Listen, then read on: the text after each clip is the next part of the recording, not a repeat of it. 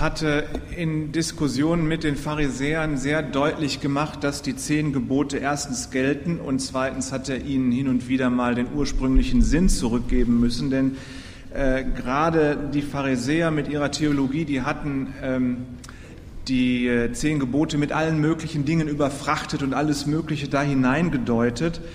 Äh, so dass die eigentlichen, der eigentliche Sinn der Gebote so ein bisschen verschütt gegangen war. Und wir hatten letztens mal darüber gesprochen, dass uns das eigentlich äh, ganz genauso geht. Wenn wir das Wort Sabbatheiligung hören oder wir könnten eben auch sagen Sonntagsheiligung, dann kommt uns vielleicht vieles in den Sinn, was man am Sonntag tun und nicht tun sollte. Es kann auch sein, dass uns überhaupt nichts in den Sinn kommt, weil der Sonntag eben ein ganz normaler Tag ist, nur dass da die meisten frei haben. Ähm, und die meisten Geschäfte zu haben. Aber es gibt eben auch Leute, die müssen da ganz normal arbeiten und es geht äh, wie gehabt weiter. Äh, aber was bedeutet es jetzt, den Sonntag, Sabbat, den Sonntag zu heiligen?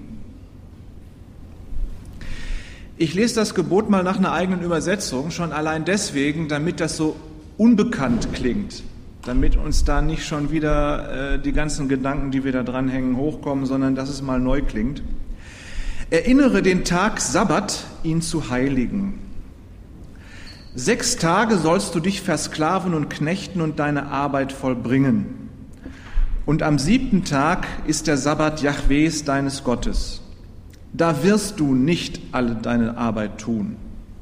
Und auch nicht dein Sohn und deine Tochter, deine Sklaven und dein Vieh, und auch nicht dein Fremder in deinen Toren denn sechs Tage hat Yahweh den Himmel gemacht, die Erde, das Meer und alles, was darin ist, und ruhte am Tag sieben. Darum segnete Yahweh den Tag Sabbat und machte ihn heilig. Du wirst den Sabbat heiligen. Das lässt überhaupt gar keinen Widerspruch zu. Es gibt überhaupt keinen Grund, es nicht zu tun. Gott sagt einfach, du wirst. Keine Diskussion. Ähm, als Gott den Volk Israel dieses Sabbatgebot gegeben hat, da waren die ja noch in der Wüste. Und da waren die unterwegs in das gelobte Land und er mutete ihnen jetzt zu, äh, einen Tag lang nicht unterwegs zu sein.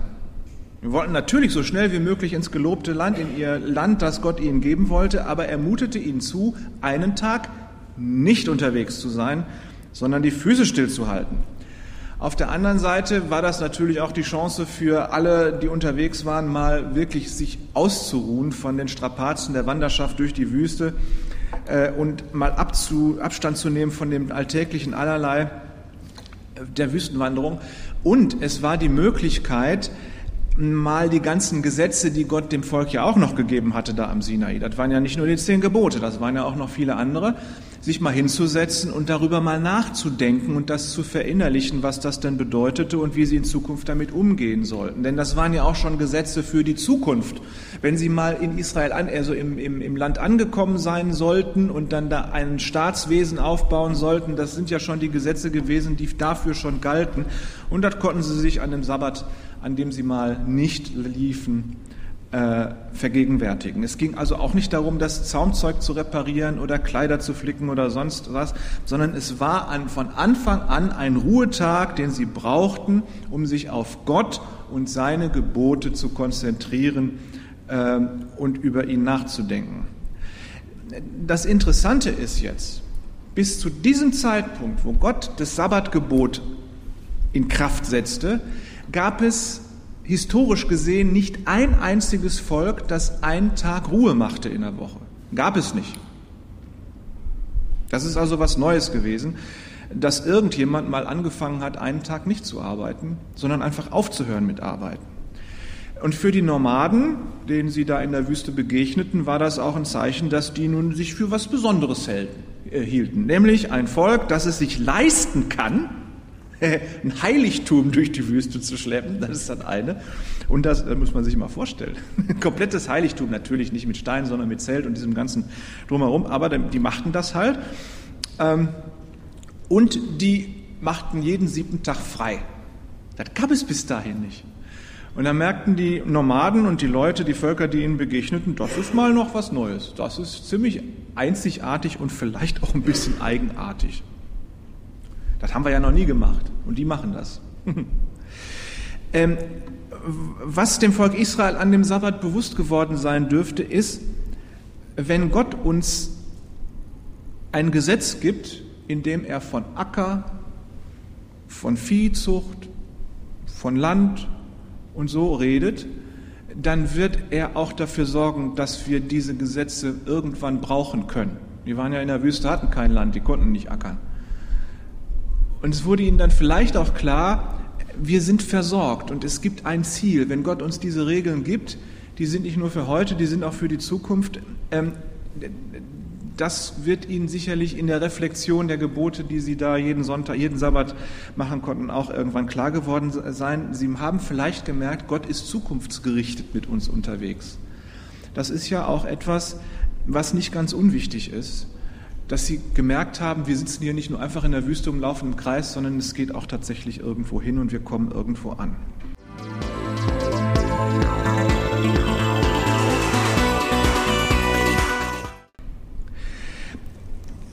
Und was bedeutet das Gebot nun, wenn Sie im Land angekommen sind? Da haben Sie den Sabbat ja weitergehalten. Was bedeutet eigentlich Sabbat? Das heißt einfach mal aufhören. Schlicht und ergreifend aufhören auf Hebräisch. Sabbat heißt aufhören. Jetzt ist aber mal Sabbat, kann man sagen, also hör mal endlich auf. Ähm, zunächst mal ist das der letzte Tag der göttlichen Woche. Der letzte Tag der Sieben-Tage-Woche. Das ist der Samstag. Wir denken ja manchmal, der Sonntag wäre der letzte Tag. Das stimmt aber nicht. Der Sonntag ist der erste Tag der Woche.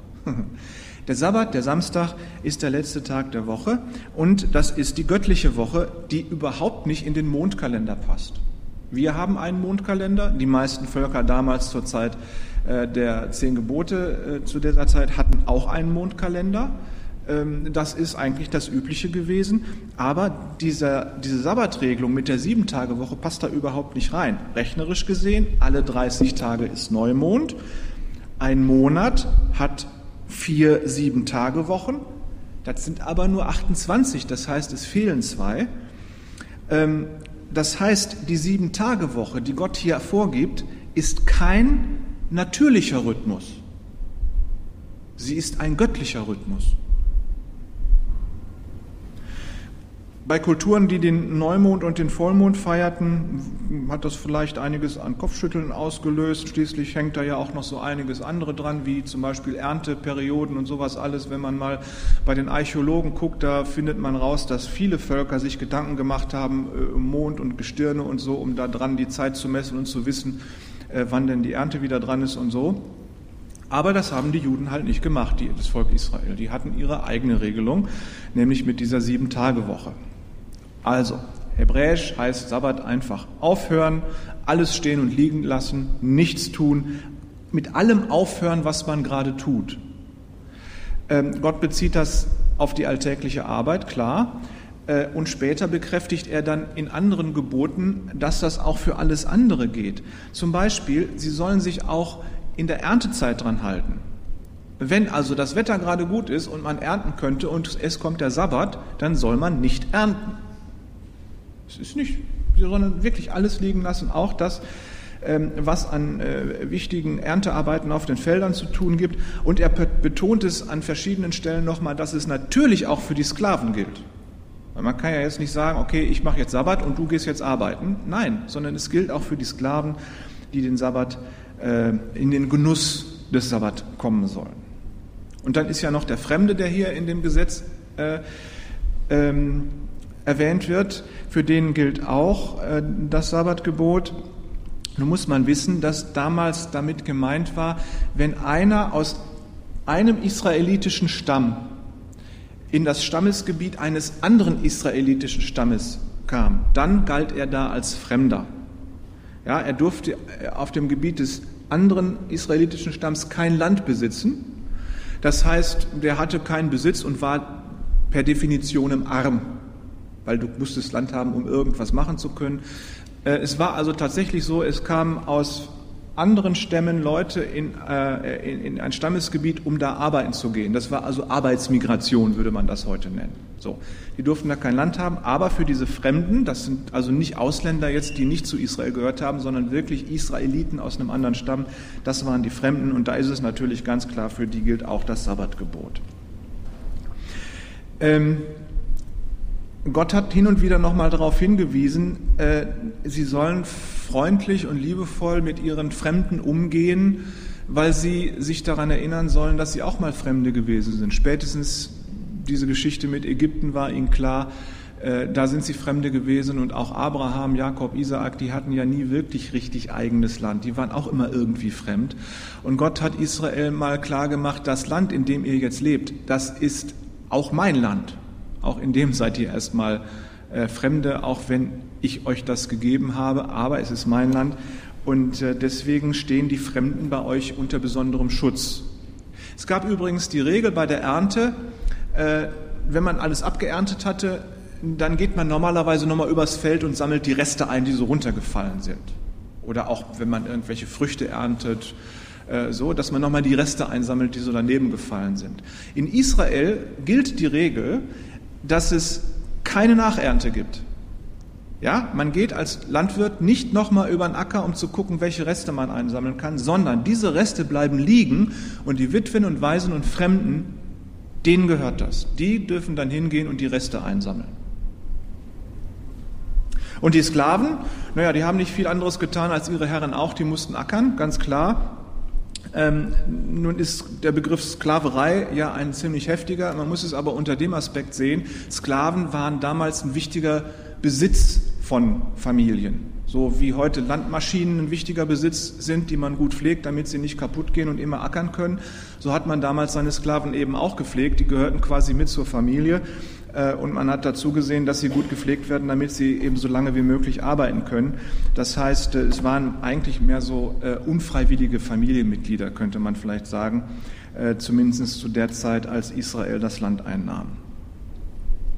Die Freiheit besteht nun darin, für Herren und Sklaven und Fremde und alle anderen, dass sie einen Tag frei haben. Sie dürfen und sie müssen wirklich einen Tag aufhören zu ackern und zu arbeiten. Das ist nun mal das, was da steht, mehr nicht. Das ist der allereinzigste Grund, warum es den Sabbat gibt.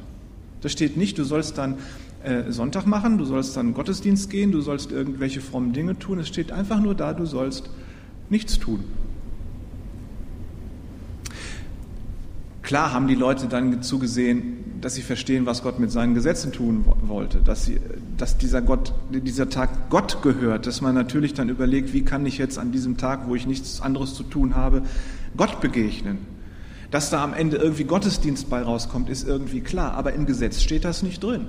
Es heißt einfach nur nicht arbeiten. Das hat auch Konsequenzen nach außen, wenn die Nachbarvölker gefragt haben, warum macht ihr das denn mit dem Sabbat? Dann haben die Israeliten ihnen gesagt, naja, wir gehören dem Gott Yahweh und der hat uns das so befohlen. Und damit war das eben auch eine zeugnishafte Sache, diesen Sabbat zu halten. Nach außen hin war das nämlich klar, die Leute, die den Sabbat halten, das sind die das ist das Volk des Gottes Yahweh und das ist damit auch ein zeugnishaftes Handeln nach außen gewesen. Und wenn man heutzutage regelmäßig einmal in der Woche zum Gottesdienst geht, dann hat das auch was Zeugnishaftes in unserer Gesellschaft, wird man ja mal so sagen dürfen, nicht wahr? Vom wirtschaftlichen Standpunkt aus war das natürlich eine Einschränkung.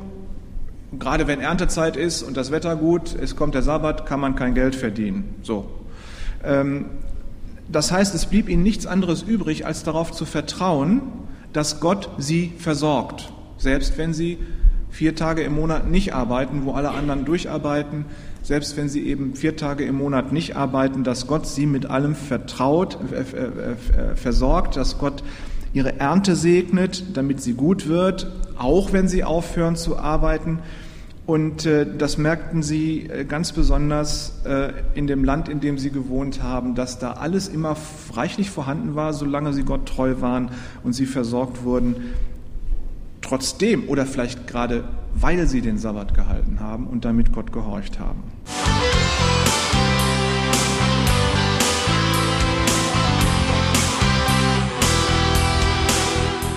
Es ist nur die Frage, was machen wir mit dieser ganzen Geschichte? Was bedeutet das für uns?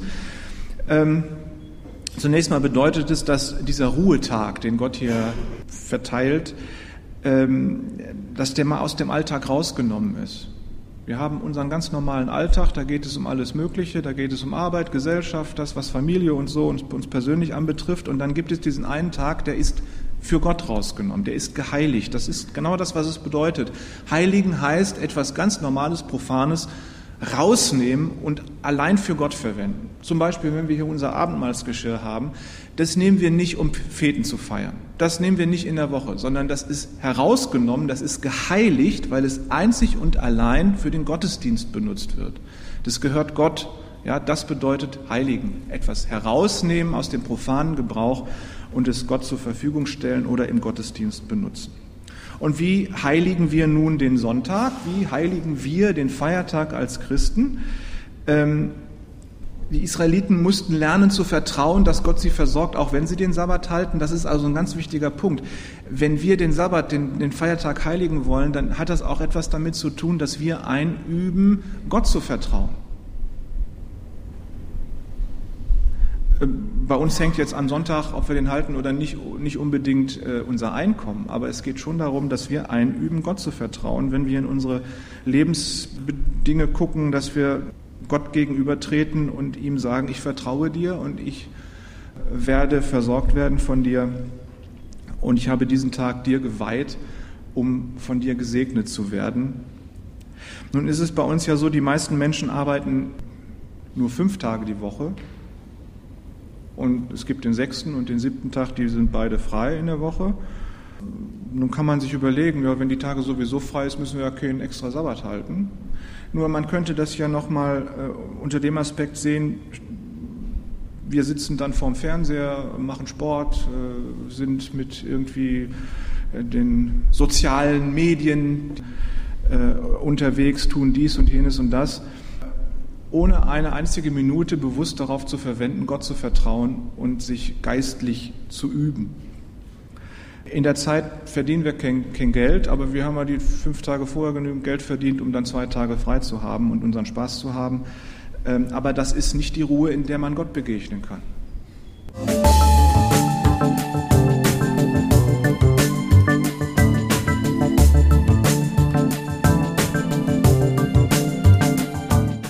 Wenn für uns bedeutet, den Ruhetag heiligen, wenn das bedeutet, aufzuhören, dann brauchen wir nicht mit Arbeit aufhören, das tun wir sowieso.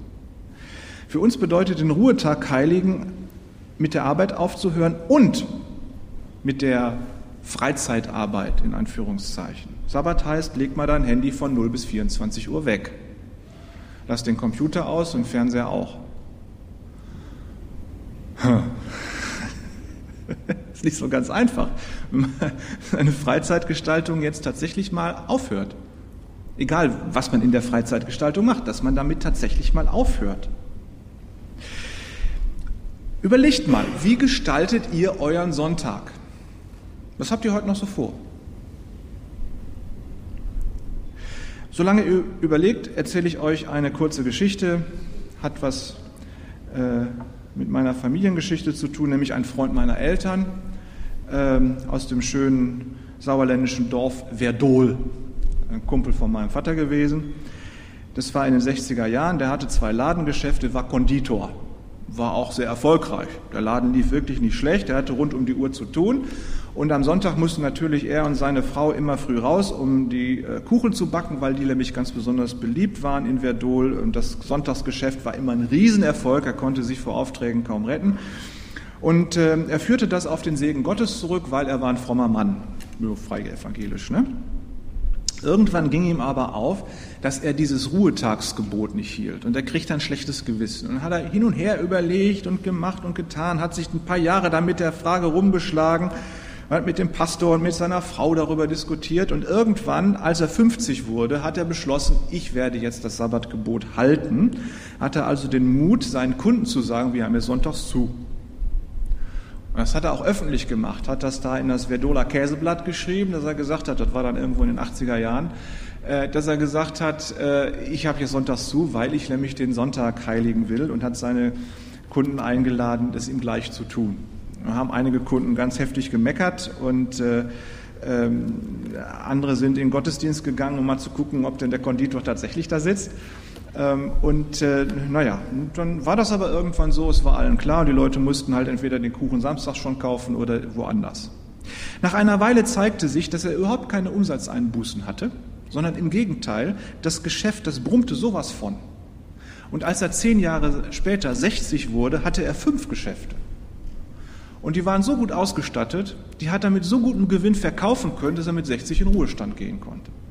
Und das hat er darauf zurückgeführt, dass er Gott gehorsam geworden ist und äh, das Sabbatgebot gehalten hat. Und solche Berichte, wenn ihr euch mal umhört, gibt es immer wieder.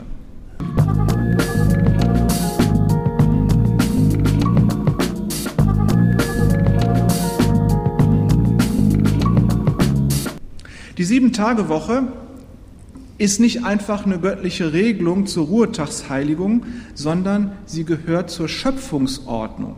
Hat Gott ja gesagt, an sieben, sechs Tagen habe ich geschaffen, am siebten habe ich geruht. Das ist Schöpfungsordnung. Es ist Schöpfungsordnung, obwohl sie nicht in den Mondkalender passt. Nun könnte man sagen, der Mondkalender ist ja auch Schöpfung, ja, mit den 30 Tagen. Das macht uns aber nebenbei klar, dass die Gestirne nicht unser Leben beeinflussen. Es ist völlig egal, wie lange der Mond um die Erde braucht. Es geht darum, Gott gehorsam zu sein. Und er sagt nun mal sieben Tage Woche und nicht zehn Tage Woche. Sechs Tage sollst du arbeiten, einen Tag sollst du ruhen und Gott begegnen, dann wird es dir gut gehen. Er sagt am Anfang, ich bin Yahweh, dein Gott, der dich aus Ägypten, aus dem Sklavenhaus befreit hat. Sechs Tage arbeiten. Ähm, also das hebräische Wort für arbeiten, was da in dem Sabbatgebot steht, das heißt, das ist, hat dieselbe Wurzel wie, Sklaverei. Das heißt, sechs Tage sollst du dich versklaven, aber am siebten Tag bist du frei. Das hat so einen ganz direkten Bezug zu dem ersten Satz von den zehn Geboten. Ich habe dich aus der Sklaverei befreit. Das kannst du sechs Tage lang kannst du gucken, was eine Sklaverei ist und am siebten habe ich dich befreit. Da sollst du wirklich frei sein. Gott hat uns berufen, einen wöchentlichen Ruhetag zu haben, einmal in der Woche Gott so frei wie möglich irgendwie zu begegnen. Und äh, an dieser Befreiung können alle teilnehmen, egal wo sie herkommen und wer sie sind, ob Sklaven sind oder Fremde oder sonst irgendjemand. Und wir können Gott darauf äh, festnageln und ihm vertrauen, dass wir versorgt werden. Finanziell, klar, sowieso, aber auch informationstechnisch. Das ist ja vielleicht genau das Problem. Ne? Das Handy tatsächlich mal 24 Stunden aus der Hand zu legen, mach das mal. Und nicht den Fernseher anmachen, mach das mal. Das wird uns sicherlich fehlen, dem einen oder anderen. Ich weiß schon genau, dass das eine Qual ist. Aber mach das mal und wir können Gott darüber äh, äh, vertrauen, dass wir keine Informationsmangel haben, leiden müssen. Im Gegenteil, Gott hat diesen Tag nicht nur geheiligt, sondern er hat ihn auch gesegnet, sodass wir keinerlei Einbußen haben müssen, in keiner Art. Das ist es, ein Tag, der ganz Gott überlassen wird, den wir ihm abgeben in seine Verfügungsgewalt, um zu üben, dass wir ihm vertrauen. Wer die Gebote Gottes hält, der ist nicht der Dumme, sondern der ist der Gesegnete. Darum herzliche Einladung, aufzuhören mit Arbeit und Medienstress. Amen.